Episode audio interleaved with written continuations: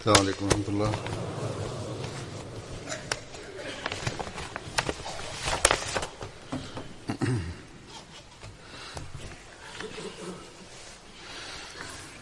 أشهد أن لا إله إلا الله وحده لا شريك له. وأشهد أن محمدا عبده ورسوله. أما بعد فأعوذ بالله من الشيطان الرجيم. بسم الله الرحمن الرحيم. الحمد لله رب العالمين. الرحمن الرحيم. مالك يوم الدين. إياك نعبد وإياك نستعين.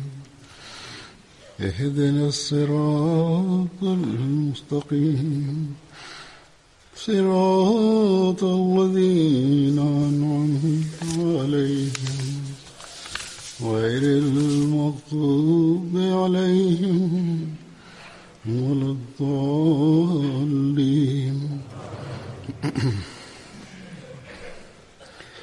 بسم الله الرحمن الرحيم. آمين.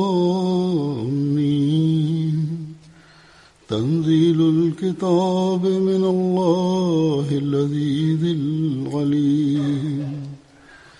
غافر الذنب وقابل التوب. شديد العقاب ذي الطول. لا إله إلا هو إليه المصير. الله لا إله إلا هو الحي القيوم. لا تأخذه سنة ولا نوم. له ما في السماوات وما في الأرض. من ذا الذي يشفع عنده إلا بإذنه. يعلم ما بين أيديهم وما خلفهم ولا يهيتون بشيء من علمه إلا بما شاء. وسع كرسيه السماوات والأرض ولا يؤوده حفظهما وهو العلي العظيم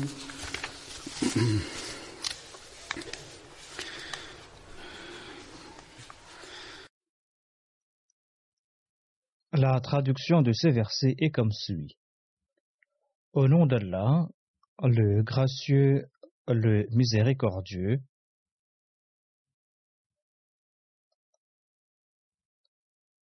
le très louable, le Seigneur de l'honneur. La révélation du livre provient d'Allah, le puissant et l'omniscient, le pardonneur de péchés, l'accepteur du repentir, celui qui sévère en châtiment, le maître de la munificence. Il n'y a de Dieu que lui, vers lui est la destination finale.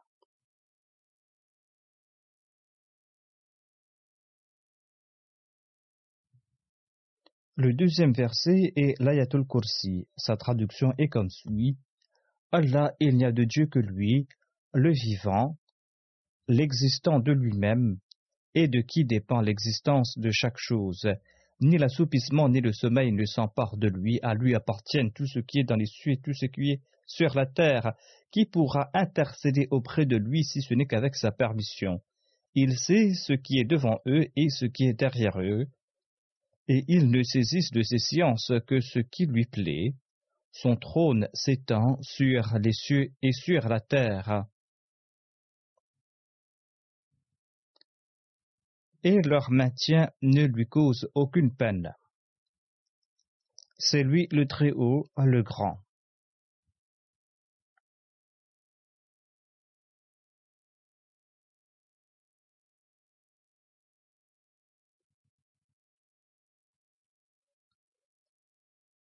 Les quatre premiers versets incluant la basmala sont tirés de la sourate Al-Mu'min et le dernier verset est l'Ayatul Kursi tiré de la sourate Al-Baqarah.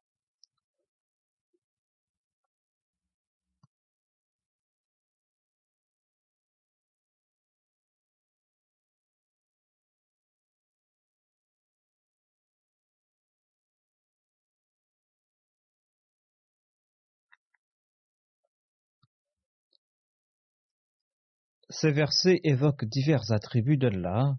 Ces versets évoquent sa gloire et sa grandeur.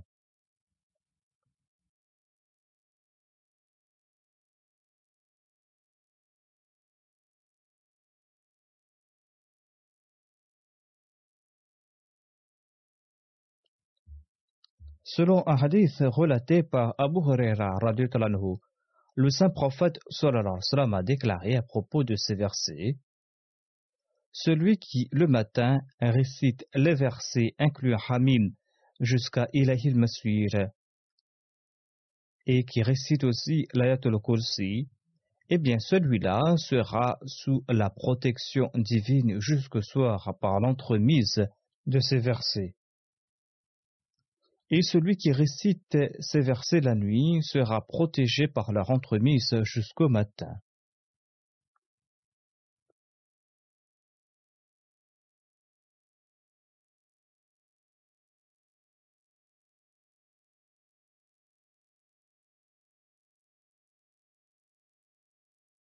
Hamim est le deuxième verset de la Sourate Mu'min. Le premier verset est Bismillah ar-Rahman rahim c'est-à-dire que Dieu est gracieux et miséricordieux.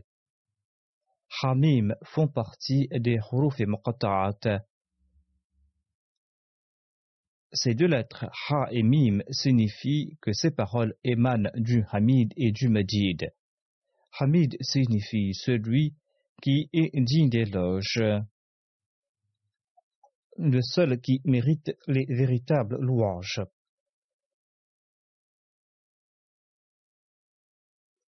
C'est-à-dire, c'est Dieu qui mérite les véritables éloges. Le Messie premier Islam explique à ce propos que Hamd est un éloge offert en reconnaissance à l'action louable d'un être digne d'être glorifié cela signifie aussi louanger celui qui a accordé une faveur de son propre gré et selon son souhait.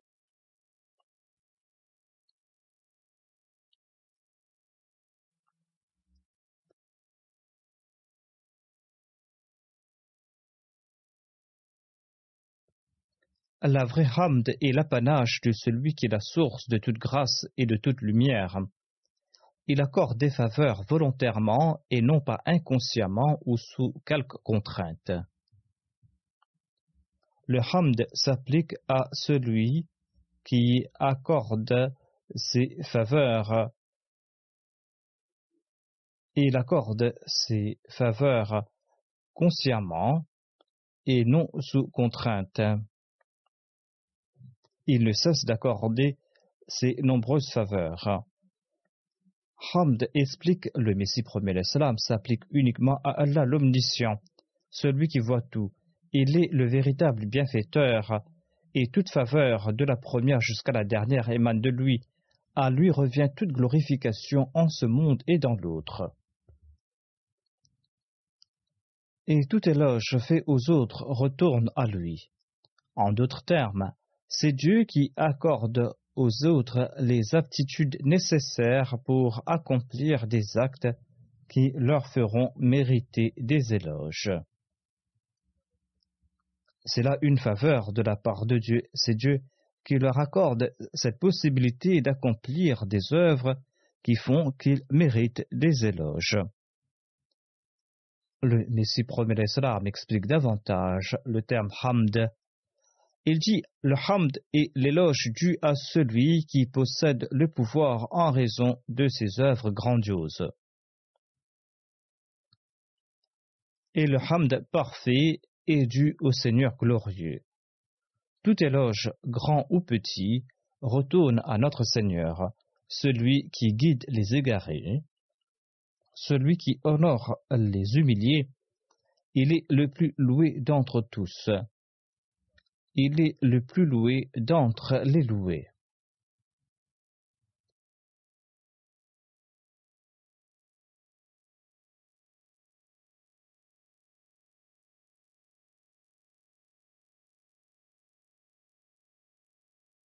Le Messie premier l'Islam explique le terme hamd comprend cette autre indication de la part d'Allah qui affirme Ô mon serviteur, reconnais-moi grâce à mes attributs et mes excellences.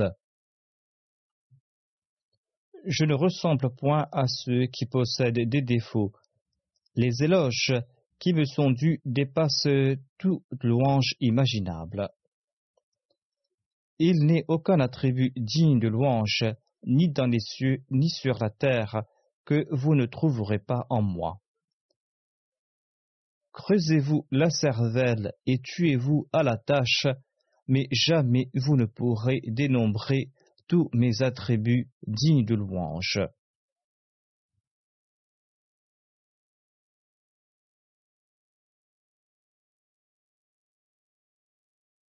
Réfléchissez. Avez-vous pu découvrir quelque éloge dont je ne suis pas digne? Avez-vous découvert quelque trace d'excellence éloignée de ma personne et de ma cour? Si vous nourrissez pareilles idées, vous ne m'avez pas reconnu, et vous êtes aveugle. Ainsi, Allah l'exalté est le seul digne de toutes les louanges. Sans nul doute, déclare Allah, sans nul doute, je suis reconnu à travers mes attributs et mes excellences. La source de mes pluies abondantes sont mes louanges bénies.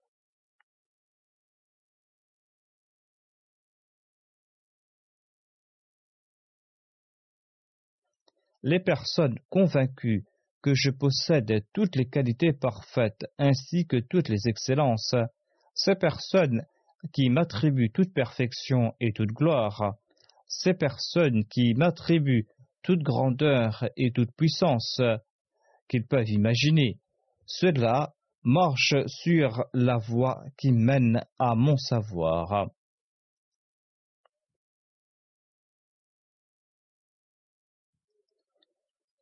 Ces personnes sont accompagnées de la vérité et elles auront du succès. Le Messie promet l'Islam ajoute qu'Allah vous accorde sa protection. Réveillez-vous et allez découvrir les attributs du Dieu glorieux. À l'instar des sages et des penseurs, méditez profondément à ce sujet. Méditez profondément à ce sujet, car c'est en saisissant l'attribut de Hamd que l'on pourra comprendre les autres attributs de Dieu.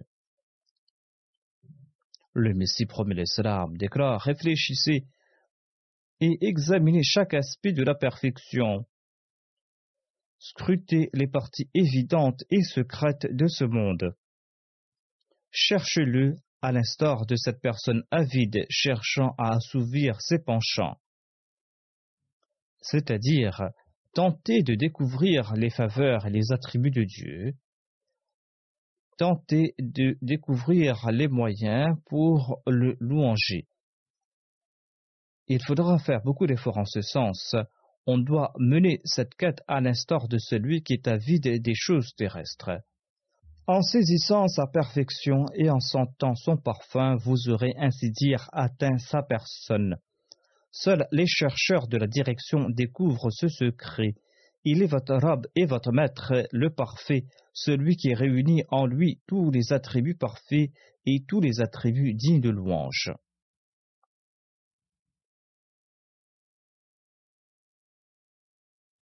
Nous devrons ainsi comprendre que Dieu est celui qui est digne d'éloge. Cette compréhension nous permettra de reconnaître les autres attributs divins.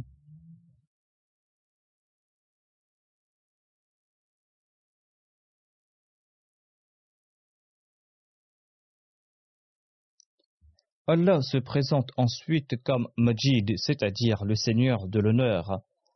Cet honneur ne ressemble point à celui que nous conférons à nos semblables ou aux aînés.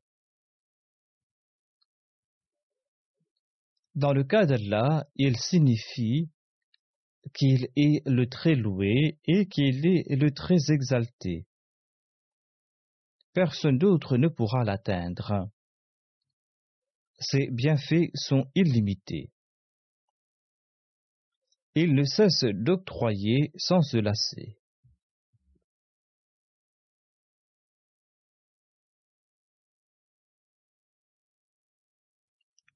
En récitant ces versets, le fidèle doit concevoir tous ses sens de l'honneur dû à Allah l'exalté, après avoir réfléchi sur les éloges qui lui sont dus en premier. Le verset ajoute que Dieu est Al-Aziz, qu'il est le Tout-Puissant, qu'il est l'invincible. Dieu est invincible. Tout honneur lui appartient.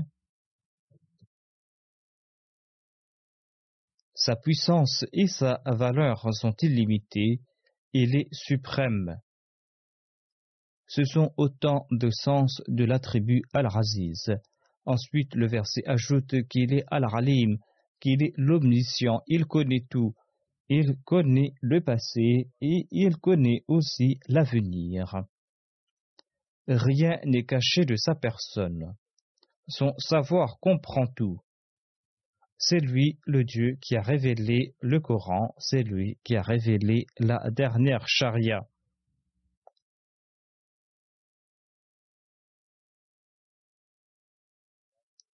Il a fourni dans le Coran le savoir nécessaire à toute époque.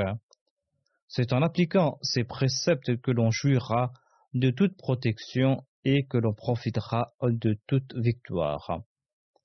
Le verset stipule ensuite qu'Allah est Rafil Zamb, c'est-à-dire qu'il est celui qui pardonne les péchés. Il faudra à cet égard se prosterner devant lui et implorer son pardon. Le Messie premier l'Islam a traité ce sujet en de nombreux endroits. Il nous encourage de quémander constamment la clémence divine. Il déclare à ce propos La lumière spirituelle conférée à l'homme est éphémère. C'est-à-dire, lorsqu'on reçoit une lumière de la part de Dieu, une lumière spirituelle, eh bien cette lumière est temporaire L'istighfar est un acte nécessaire afin que l'on puisse profiter en permanence de cette lumière. Étant au courant de ces faits, les prophètes accomplissaient constamment l'istighfar. Ils accomplissaient l'istighfar parce qu'ils craignaient que Dieu ne leur enlève le manteau de la lumière qu'il leur a octroyé. L'istighfar signifie protéger la lumière reçue de la part de Dieu et de tenter de recevoir davantage de cette lumière. Les cinq prières quotidiennes ont été prescrites afin d'accomplir l'estirphar et afin d'acquérir cette lumière.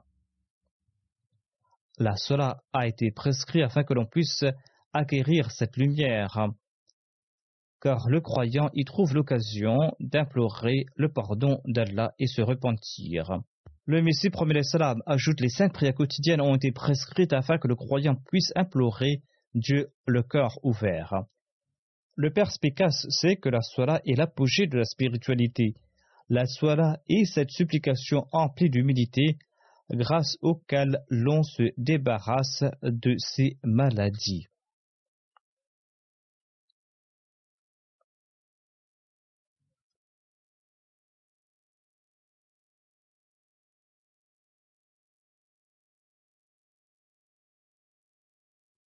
c'est-à-dire qu'il faut prier afin de se débarrasser de ces maux spirituels et physiques.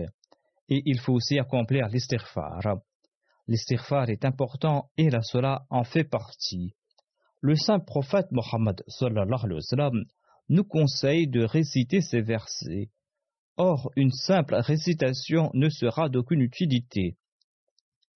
Il faudra aussi améliorer sa conduite, il faudra trouver les moyens pour accomplir l'istighfar et pour protéger nos solas, afin que nous soyons nous-mêmes à l'abri.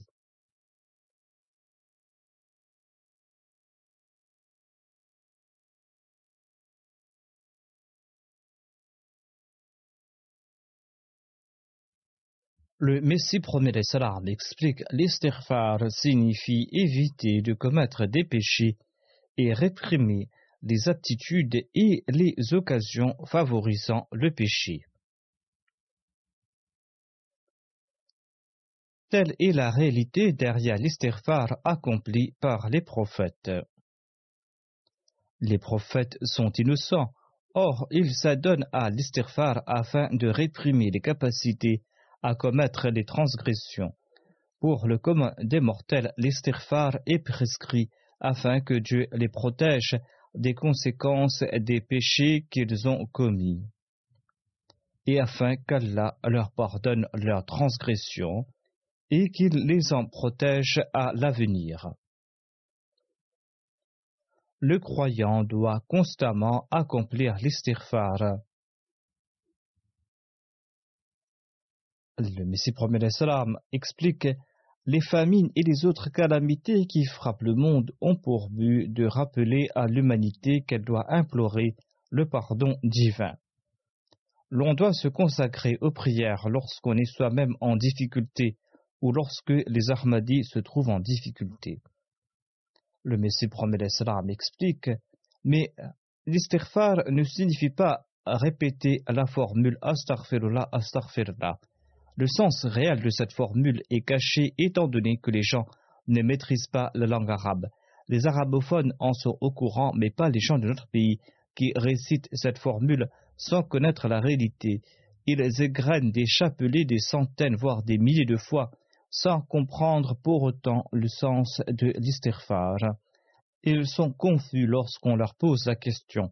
Le croyant doit, en son fort intérieur, demander pardon pour ses transgressions afin qu'il n'en paye pas les conséquences. Il doit, dans le secret de son cœur, implorer l'aide divine, afin de pouvoir accomplir de bonnes œuvres, afin de pouvoir se prémunir des péchés à l'avenir. Sachez que de simples paroles ne servent à rien. Vous pouvez implorer le pardon divin dans votre propre langue, afin qu'Allah vous absolve de vos péchés antérieurs et vous protège des péchés à l'avenir, afin que vous puissiez accomplir de bonnes œuvres.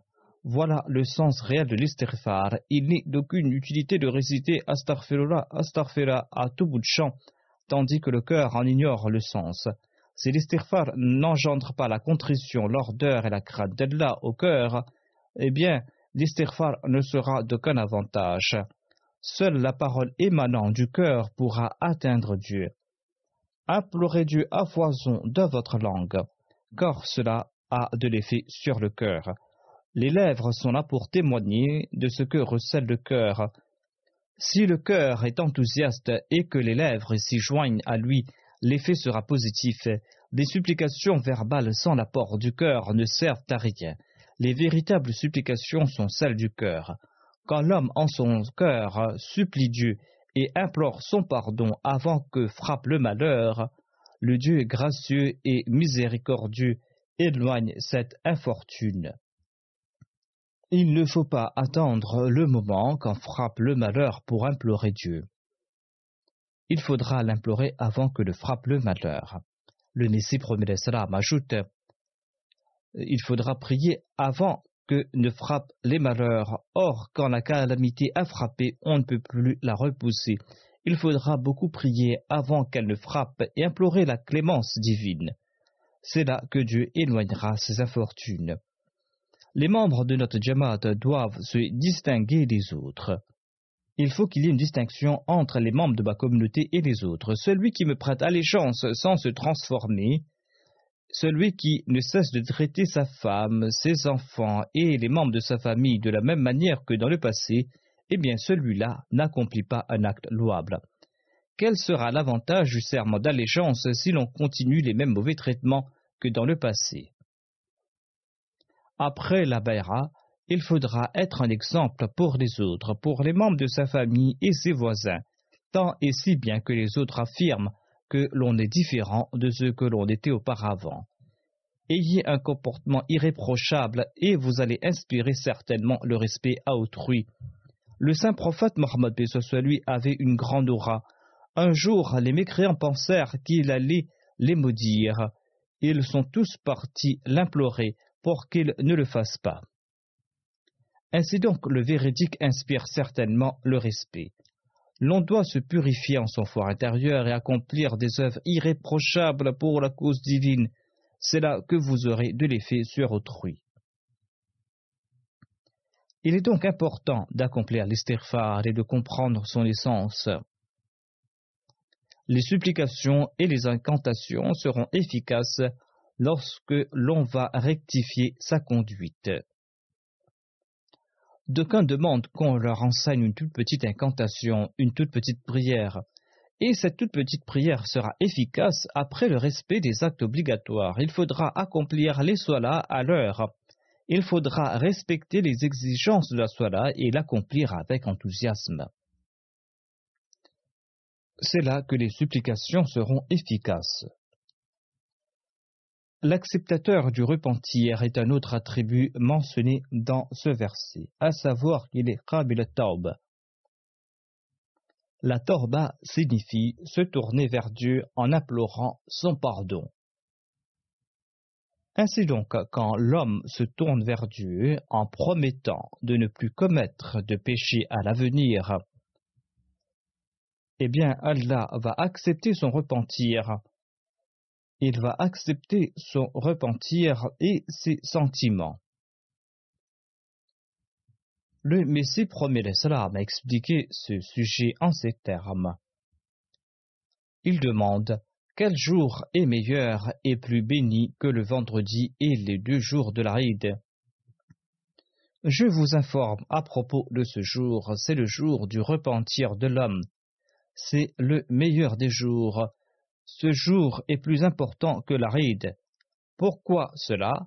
Tout simplement parce que le registre des méfaits de l'homme, qui le rapprochait de l'enfer et du châtiment divin, sera lavé ce jour-là. Ce registre sera lavé et il sera absous de ses péchés. Est-ce qu'il y a de jours plus réjouissants que celui offrant à l'homme la protection contre l'enfer éternel et la colère divine? Le pécheur repenti, naguère loin de Dieu et naguère la cible de sa colère, s'est rapproché de Dieu de par sa grâce et il s'est éloigné du châtiment. Tout comme Allah l'affirme, Inna Allaha wa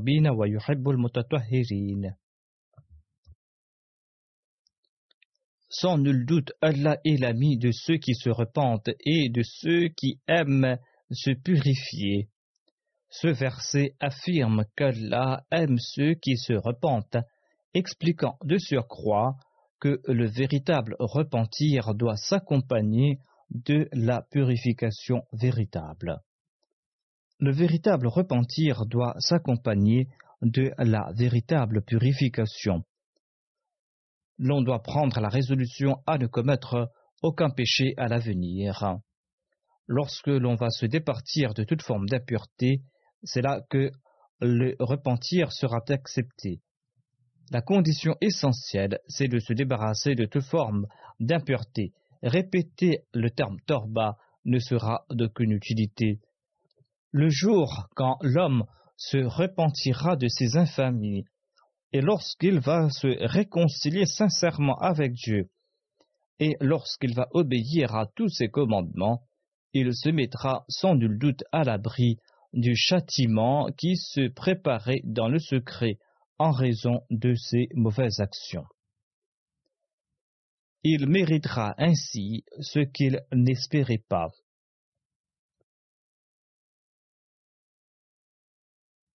Le Messie promet l'Islam déclare Imaginez la joie de celui qui, ayant naguère perdu tout espoir, arrive finalement à atteindre son objectif. Son cœur aura une nouvelle vie. Selon les recueils de hadith et selon les écritures anciennes, quand l'homme sort des griffes du péché, lorsqu'il acquiert une nouvelle vie grâce au repentir, Allah aussi est content de lui. Cette joie est en réalité enfouie sous les péchés de l'homme. Il se trouve entouré de la destruction et de la mort.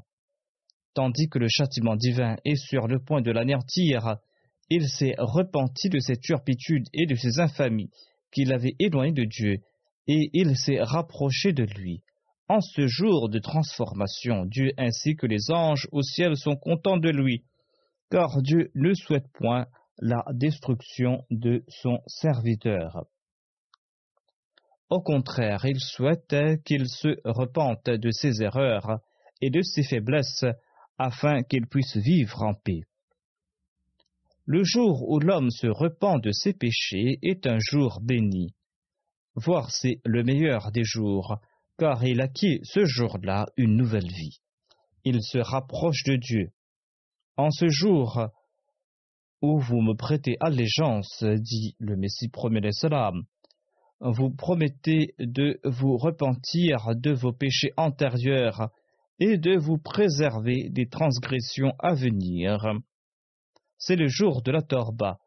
Aujourd'hui est le jour du repentir. En accord aux promesses divines, je suis convaincu que Dieu absoudra le pénitent sincère, tant et si bien qu'on eût aurait dit qu'il n'avait jamais commis de péché. Or, dit le Messie promet salam, la purification véritable est la condition essentielle. Il faudra certainement se purifier. Ce repentir ne doit pas être de vaines paroles, il doit s'accompagner d'actions l'absolution de ses péchés n'est pas un rien, c'est un état grandiose. Si un tel a commis la moindre faute, l'animosité engendrée dure plusieurs générations. Et la vendetta se prolonge parmi les descendants. Or, Allah est très gracieux et miséricordieux, il n'a pas le cœur dur à l'instar de l'homme, qui se venge sur plusieurs générations pour un tort commis, souhaitant la destruction de l'autre. Ce Dieu gracieux et miséricordieux pardonne en un instant les péchés commis pendant soixante-dix ans. Ne croyez pas que sa clémence est sans avantage, bien au contraire. Ceux qui se sont repentis sincèrement le ressentent.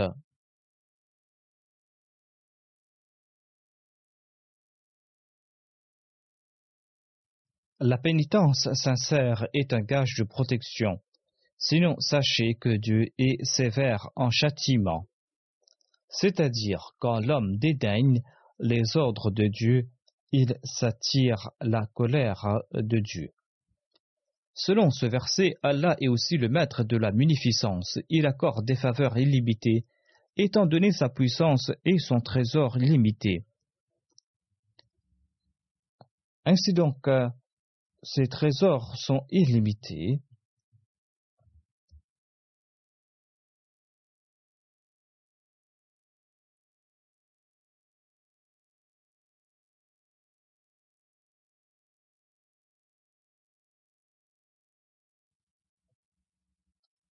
Celui qui se souviendra de ses attributs profitera toujours de ses faveurs. Hormis lui, il n'est personne de plus puissant.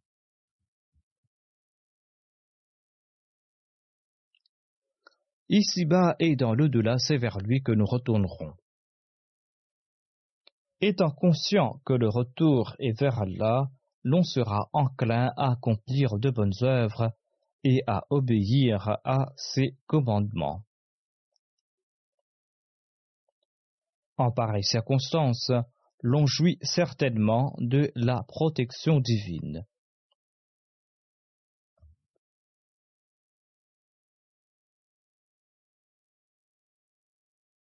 L'Ayatul Kursi Euh, Le deuxième verset cité est mentionné dans un hadith rapporté par Abu Huraira.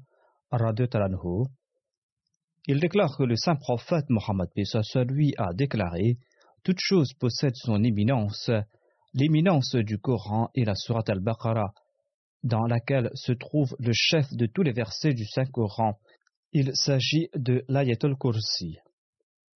Le Messie premier l'Islam déclare Allahu la ilaha illa huwal hayyul qayyum, c'est-à-dire il est Allah, il n'y a pas d'autre Dieu hormis lui. Il est la vie de toute vie, il est le soutien de tous. La traduction littérale de ce verset est comme suit c'est lui le Dieu vivant, c'est lui l'existant de lui-même. À la lumière de ces affirmations, il est évident que tout être vivant existe grâce à lui. Tout ce qui subsiste dans les cieux et sur la terre dépend de lui. Le Messie premier ajoute Sachez que le Coran nous présente ces deux noms d'Allah, Al-Hay et Al-Qayyum. Al-Hay signifie qu'Allah est vivant et qu'il accorde la vie aux autres. Al-Qayyum signifie euh, qu'il existe de lui-même et qu'il soutient tout. Le soutien interne et externe de toute chose ainsi que sa vie dépend de ces deux attributs. L'attribut Al-Hayy exige qu'on l'adore. Le reflet correspondant se trouve dans la prière de la Surat al-Fatiha Bodo, c'est-à-dire c'est toi seul que nous adorons. Et l'attribut Al-Qayyum exige qu'on implore son soutien par le truchement de ces paroles Iyakanastayin, c'est-à-dire c'est toi seul que nous implorons au secours. L'attribut Al-Hay exige l'adoration de Dieu car il nous a créés. Si nous souhaitons vivre spirituellement, il faudra que nous l'adorions. Afin de l'adorer, il faudra aussi implorer son soutien. L'attribut Al-Hay exige l'adoration de Dieu car il nous a créés. Or, il ne nous a pas abandonnés après notre création. Il n'est point à l'instar de l'architecte dont la mort n'affecte aucunement l'édifice qu'il a bâti. Si l'architecte est décédé, eh bien l'édifice qu'il a bâti ne sera point affecté. Or, l'homme, quant à lui, a constamment besoin de Dieu. D'où l'importance de demander constamment la force de sa part par l'entremise de l'estirfar. Voilà donc le sens de l'estirfar. L'estirfar a été évoqué plus haut. C'est un exercice essentiel afin de perpétuer les faveurs euh, divines et la lumière d'Allah. L'istighfar est un acte d'adoration et il accorde la force. L'Ayatul Kursi évoque le thème de l'intercession. Le Messie premier salam explique ceci. Quand on prie pour autrui, on intercède en fait en sa faveur. C'est là un trait que possède le croyant en permanence. Le Messie premier l'Islam ajoute Sans la permission divine, il est impossible d'intercéder en faveur de quiconque.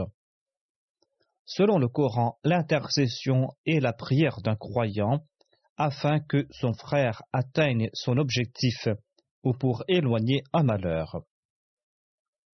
Si quelqu'un vous demande de prier pour lui, eh bien vous devez prier pour cette personne afin que cette personne atteigne son objectif afin d'éloigner un malheur.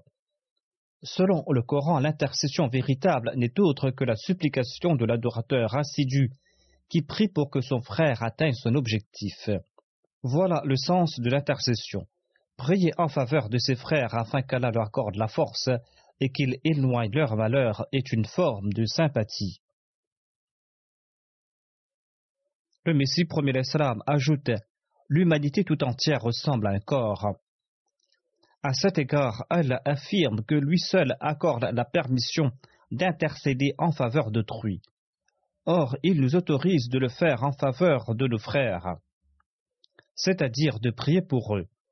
Il nous recommande de ne cesser notre intercession, c'est-à-dire de prier constamment par sympathie pour l'autre, car c'est là un devoir mutuel. Le terme shafara est dérivé de shufa, qui signifie père. L'homme méritera le titre d'intercesseur lorsqu'il fera montre de sympathie sincère et se fondera en son Père, implorant la protection divine en sa faveur, comme il le ferait pour sa personne. La foi n'est point parfaite sans que l'on éprouve pour son prochain la sympathie sous forme d'intercession, c'est-à-dire qu'il faut éprouver une grande sympathie à l'égard de l'autre. La religion ne comprend que deux parties, l'amour pour Dieu et une affection telle pour l'humanité que l'on considère son malheur comme le sien. Il faudra prier pour elle. En d'autres termes, il faudra intercéder en sa faveur. Nous devons avoir en tête ce point lorsque nous récitons l'Ayatul Kursi. Ce faisant, notre sympathie pour l'humanité grandira. Le saint prophète Mohammed nous a encouragés à réciter ce verset afin de renforcer notre sympathie à l'égard des croyants en particulier et à l'égard de l'humanité en général. Nous devrons ainsi ressentir de la sympathie à l'égard de tout le monde. Or, malheureusement, les musulmans d'aujourd'hui sont assoiffés du sang de leurs coreligionnaires tout en clamant qu'ils appliquent les préceptes du Coran et des hadiths. N'oubliez pas que c'est au saint prophète Mohammed qu'Allah a accordé le droit d'intercéder. Et la vie du saint prophète Mohammed lui nous en présente plusieurs exemples. Faisant mention de ce sujet, le Messie premier Islam déclare L'intercesseur lors du jour du jugement dernier sera celui qui aura démontré une exemplarité en la matière en ce monde. Le saint prophète Mohammed lui sera un intercesseur au jour du jugement, car il est le seul qui a été un intercesseur ici-bas sur terre. Lorsqu'en se basant sur ce principe on s'intéresse à Moïse, il apparaît également comme étant un intercesseur, car à plusieurs reprises il a repoussé, à l'aide de ses supplications, les châtiments qui étaient sur le point de s'abattre. La Torah en est témoin. De même, lorsque nous nous intéressons au saint prophète Mohammed, soit lui, le fait qu'il soit un intercesseur est très évident, car c'est en raison de cette intercession que les humbles compagnons ont été placés sur des trônes. C'est également en raison de cette intercession qu'en dépit d'être des idolâtres, eh, eh bien, ils sont devenus des Mawahid dont on ne trouve de pareils exemples en aucune période. C'est aussi en raison de cette intercession que même aujourd'hui, les gens qui le suivent peuvent être récipiendaires des révélations divines. Dieu s'adresse à eux. Mais comment peut-on trouver ces preuves chez le Messie, le fils de Marie? Par l'intermédiaire de l'intercession de notre Maître, le saint prophète Mohammed lui, nous pouvons obtenir tout ce que nos ennemis ne peuvent obtenir de la part de Dieu.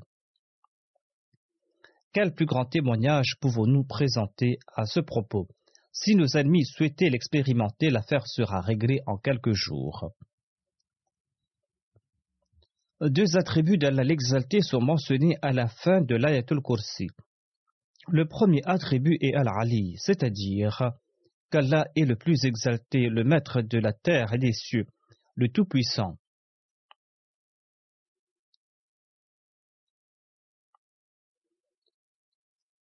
Nul ne peut atteindre son degré de puissance et de grandeur.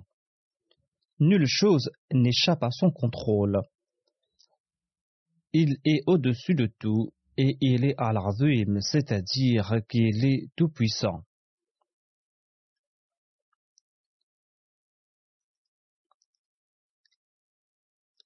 Il est al-azim, c'est-à-dire qu'il est tout-puissant.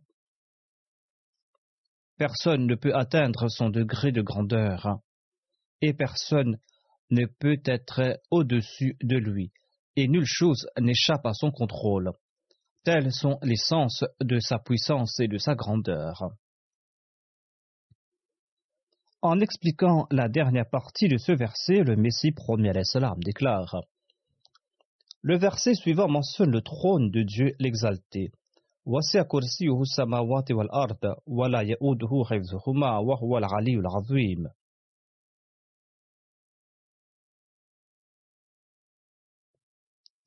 C'est-à-dire que le trône de Dieu s'étend sur les cieux et sur la terre et il les maintient tous et cela ne lui cause aucune fatigue. Il est le Très-Haut. Aucune intelligence ne peut atteindre son seuil. Il est très grand. Tout est insignifiant face à sa grandeur. Voilà le sens de son trône, son trône qui est une métaphore, nous permettant de comprendre que les cieux et la terre sont sous le contrôle de Dieu. Son statut dépasse le statut de ces objets et sa grandeur est illimitée. Tel est ce grand Dieu dont la grandeur ne connaît aucune limite et qui ne connaît aucune délimitation. Il a le contrôle sur toute chose et tout se trouve sous son contrôle. Il embrasse toute chose. Lorsque l'homme comprendra ces points et qu'il récitera ces versets, en ayant cela en tête, c'est là qu'il va jouir de la protection de Dieu. Lorsque l'homme tente de se réfugier sous la protection d'Allah l'exalté, il tentera aussi de s'acquitter de ses devoirs envers Allah l'exalté et envers son prochain. Voilà la voie à suivre. En agissant de la sorte, Allah l'exalté le prendra sous sa protection. Ce sont ces points que nous devrons avoir en tête en référence à ce conseil prodigué par le saint prophète Mohammed lui, notamment que celui qui récitera ces versets va jouir de la protection d'Allah l'exalté. Il n'est pas suffisant de réciter tout simplement ces versets, il faut aussi réfléchir au sujet qui est mentionné dans ces versets, tenter d'y conformer notre pratique. Nous devrons tenter de comprendre le sujet de ces versets en accord aux explications du saint prophète Mohammed lui, en accord aux explications que nous a offert d'autres versets du Saint-Coran ainsi que les commentaires du Messie premier l'Islam. Ce faisant, par la grâce d'Allah, nous allons jouir de la protection d'Allah. Qu'Allah nous permette de mener nos vies conformément à ses conseils. Après la prière de Juma, je vais diriger la prière funéraire en absence de la dépouille de Madame Abda Begum Sahiba, épouse du professeur Abdul Qadir Dahri Sahib. Elle était de Nawabshah et elle est décédée le 22 janvier dernier à l'âge de 175 ans. Inna lillahi wa inna rajoul. Son père s'appelait Niaz Mohammad Khan. Il était un officier fonctionnaire et il a servi en tant que commissaire en chef d'abord au Pakistan oriental, ensuite à Karachi. Mais il n'était pas Ahmadi, la mère de feu Abida Begum était quant à elle Ahmadi, et parmi ses enfants, c'était la défunte Abida Begum qui avait accepté l'Ahmadiyya en prêtant le serment d'allégeance en 1963. Ensuite, par la grâce d'Allah, elle a fait la wasiya. Et c'est le troisième calife qui l'a mariée avec le professeur Abdul Qadir Dahri après qu'elle ait complété ses études. Allah leur a accordé cinq filles et un garçon. Elle a servi en tant que présidente et l'agina de la ville de Nawabshah et en tant que présidente et l'agina du district de Nawabshah. Elle a pu rendre de grands services au cours de sa présidence. Elle était étroitement en contact avec les lajinas de la région et elle visitait celles qui habitaient les coins reculés euh, du district. Elle appartenait à une famille riche, mais elle était à titre personnel très simple. Elle aidait les pauvres et les faibles et visitait les foyers Ahmadis de conditions modestes. Elle était très passionnée par la prédication. Grâce à ses efforts à Nawab Shah, elle a converti 17 femmes qui ont prêté le serment d'allégeance. Elle enseignait aussi le Saint-Coran aux enfants qui habitaient dans les environs. Son mari a eu l'honneur de traduire le Saint-Coran en langue sindhi. Il a également servi en tant qu'amir de la ville de Nawabshah, ensuite en tant qu'amir du district de Nawabshah. Ces jours-ci, son fils est amir du district. La défunte a poussé ses enfants à faire de grandes études. Elle priait beaucoup Elle était courageuse, patiente et reconnaissante et de nature très simple. Elle était dévouée et fidèle. Elle avait une relation très proche avec la Jamaat et le califat. Son fils écrit que la défunte tentait toujours d'avoir les directives du calife. Deux ans de cela, elle était tombée gravement malade. Elle avait une grande plaie à la jambe en raison de son diabète. L'amputation de la jambe était préconisée. Face à cette situation, elle a dit que tant qu'elle n'obtiendra pas l'autorisation du calife, elle ne va pas se faire opérer. Et elle a attendu plusieurs jours. Quand elle a reçu mon autorisation, elle s'est fait amputer la jambe. Par la grâce d'Allah, après avoir prêté le serment d'allégeance, malgré le fait qu'elle était une femme, elle était ferme dans sa foi. De la famille, elle et sa mère étaient les seuls Ahmadis. Après le décès de sa mère, ses frères l'ont enterrée dans un cimetière non Ahmadi. Sa mère avait fait la wasiya et malgré la pression exercée par ses frères, elle a fait exhumer le corps de sa mère et l'a emmené à Rabwa pour faire enterrer sa mère à la Bahishti Magbara, à Rabwa. Par la grâce d'Allah, la défunte faisait preuve de sagesse dans toutes choses.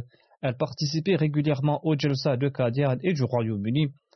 Le quatrième calife a dit à son fils que sais-tu que ta mère est-elle une épée dégainée pour la cause de l'Ahmadiyya En 1985, après la promulgation de la loi de Ziaul les professions de foi étaient effacées des édifices Ahmadis on avait demandé aux membres de la Jama d'écrire la profession de foi sur leur maison.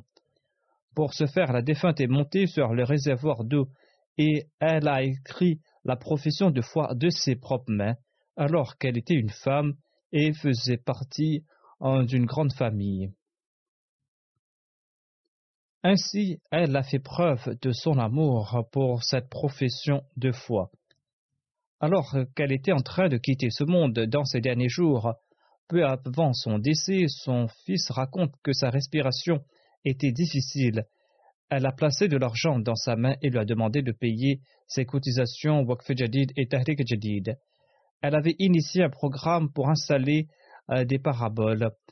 Elle avait mis en place des financements participatifs au sein des Lajna et chaque mois, la personne qui récoltait toute la somme du mois avait assez d'argent pour installer une parabole. Son beau-fils Musa Hassan Imran est le secrétaire général de la Jama de l'Australie. Il a écrit que la défunte était très courageuse et prête à tout sacrifice pour la cause de l'Ahmadiyya.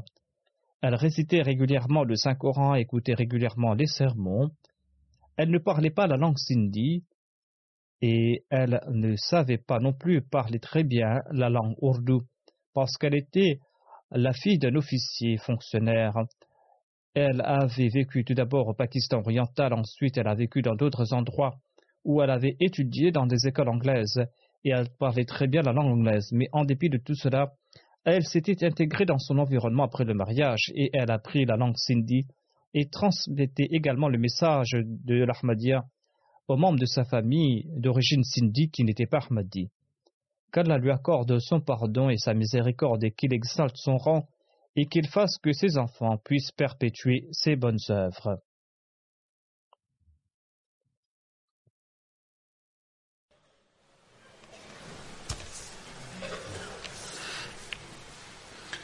الحمد لله الحمد لله نحمده ونستعينه ونستغفره ونؤمن به ونتوكل عليه.